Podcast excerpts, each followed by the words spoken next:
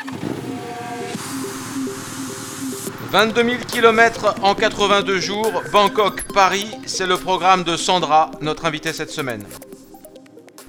À, la base, euh, j'ai connu euh, l'homme de ma vie, donc qui est mon compagnon actuel, j'ai connu en faisant de la moto. Euh, moto Harley Davidson à la base. Et par, par le fait du hasard, il avait un copain qui, qui avait vendu sa Harley, qui rachetait une GS, donc il faisait voyage un peu plus aventure que ce qu'on faisait jusqu'à maintenant Harley. Donc on s'y intéressait par une organisation qui s'appelle T3. On a commencé à faire un premier voyage qui est l'Australie, qui était en fait le précurseur de ce grand voyage. Donc qui effectivement est quand même euh, Bangkok-Paris. Je dirais pas que c'est le voyage de toute une vie, mais enfin quand même, il y participe euh, plutôt. Alors, ce voyage en Australie, brièvement, euh, vous voulez nous, nous le décrire D'où vous êtes parti Où vous êtes arrivé Et par où vous êtes passé? Alors, pour faire assez simple, on est parti de Brisbane, on a fait 8200 km. On est descendu, euh, c'est plus Australie du Sud, je dirais. On est descendu jusqu'à Hobart. On a pris une ferry à, Melbourne pour descendre jusqu'à Hobart, en Tasmanie. Donc, on a fait un petit tour en Tasmanie. Et ensuite, on, on est remonté pour retourner sur Brisbane. Ok. Qu'est-ce que vous avez appris sur, sur ce premier voyage? On a appris, c'était difficile quand même de faire des voyages en groupe, surtout que là on était quand même sur 20 motos, donc c'est pas c'est pas aisé. Et du coup, un peu de stress, un peu d'inquiétude sur le voyage quand même de Bangkok-Paris qui fait 82 jours, 22 000 km. Alors l'avantage, c'est qu'il y aura que 8 motos. Mhm. Euh, donc ça, ça fait un plus petit groupe. Maintenant, il va falloir faire un petit peu avec euh, les humeurs des uns et des autres, je dirais. Bon, chacun quand même a envie de faire un voyage moto agréable, mais c'est un peu de stress quand même, un peu d'inquiétude à la base, plus sur le plan humain que sur le plan moto en définitive. Ah, les rapports humains, c'est ce qu'il y a toujours de plus délicat euh, à gérer. Mais alors, euh, comment on fait pour s'embarquer dans une pareille aventure? Il, faut prendre des congés, euh, il faut prendre une année sabbatique, comment ça se passe? Il faut bien s'y prendre, c'est pas, pas évident. en fait, je dirais que le tout, c'est d'avoir envie de le faire. Une fois qu'on a envie de faire quelque chose qui nous tient à cœur, ben, on s'en donne les moyens. Mhm. Euh, je vais arrêter de travailler euh, une semaine avant et une semaine après.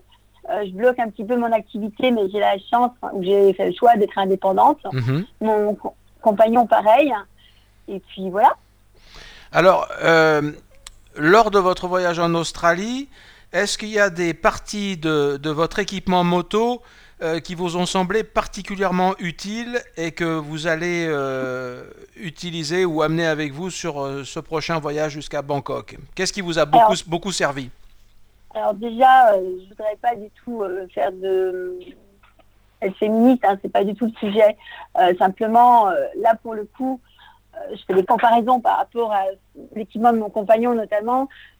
c'est vrai que pour femmes qui pilotent, c'est difficile déjà de trouver du matériel, je dirais, adéquat. Il y a peu de choses, il y a peu d'offres. Donc c'est assez compliqué. Euh, effectivement, l'Australie nous a servi surtout à faire un test d'équipement, essentiellement, entre autres.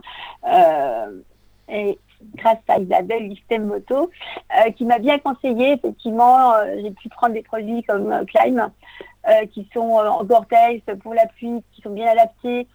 Je dirais, apparemment, qui sortent un peu de ce qu'on trouve pour les filles. Donc c'est bien. Donc mhm. effectivement, c'est parti euh, pour faire le Bangkok Paris avec. Et d'autre part, euh, j'ai également euh, quelques autres accessoires que j'ai achetés aussi par ailleurs. Alors, est-ce que vous voulez bien nous décrire votre moto? Parce que finalement, on n'en a pas encore parlé. Sur quoi vous roulez? Comment est-elle équipée? Alors, pour moi, je dirais, ça fait 23 ans quand même que je conduisais en Harley. Donc euh, c'est un peu une nouveauté, c'est du maxi trail.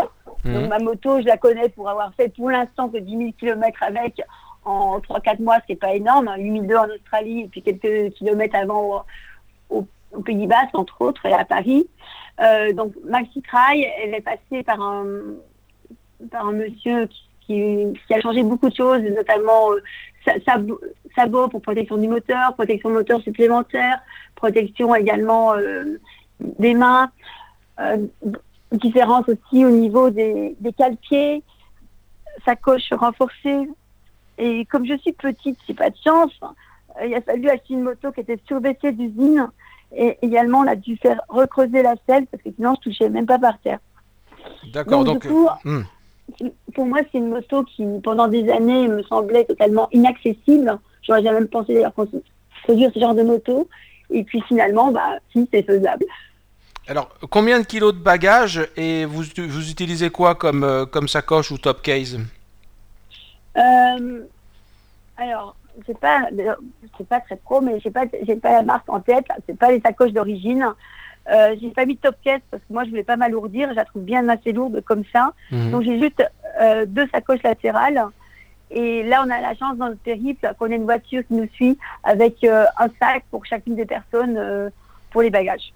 Donc, on a vraiment minimum pour une journée pour être autonome, c'est-à-dire combinaison de pluie, un, rechange, trousse de toilette si nécessaire, minimum dans les sacoches. Parce qu'ils sont, elles sont déjà bien remplies. Hein.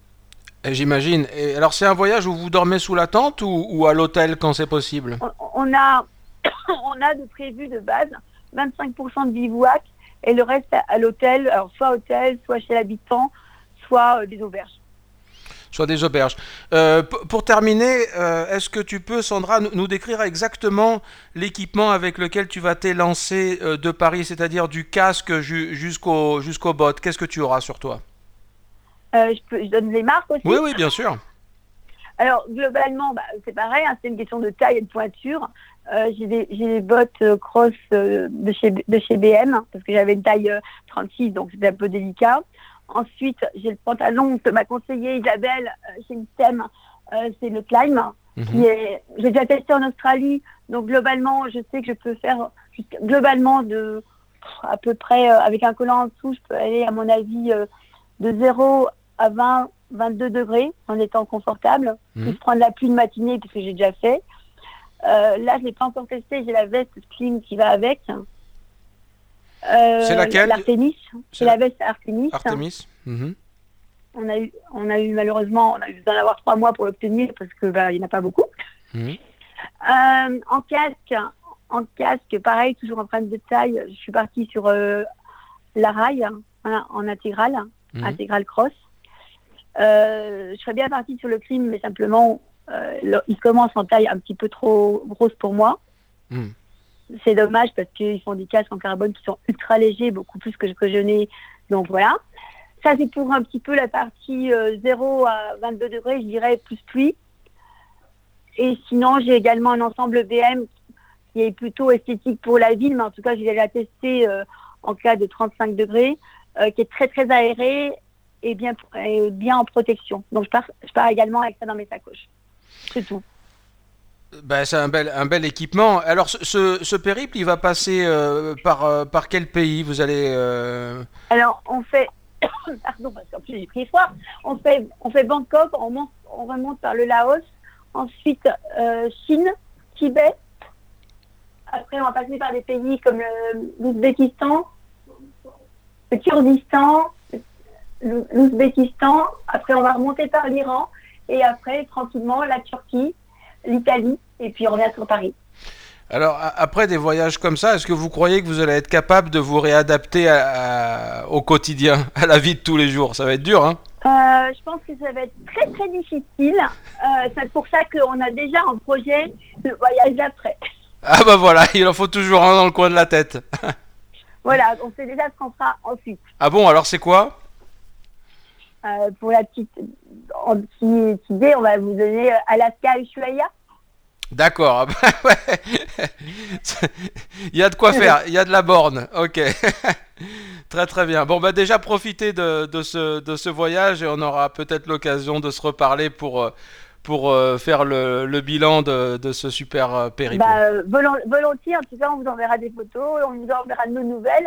Et comme en plus en équipement au niveau accessoire, on dirait un petit peu vital, on a les GPS bien sûr, mais on a aussi le Inrich, c'est un, GPS euh, avec un bouton de SOS en cas de besoin euh, qui marche euh, par satellite et on peut nous suivre justement sur, enfin on peut nous suivre notre trajectoire au jour le jour.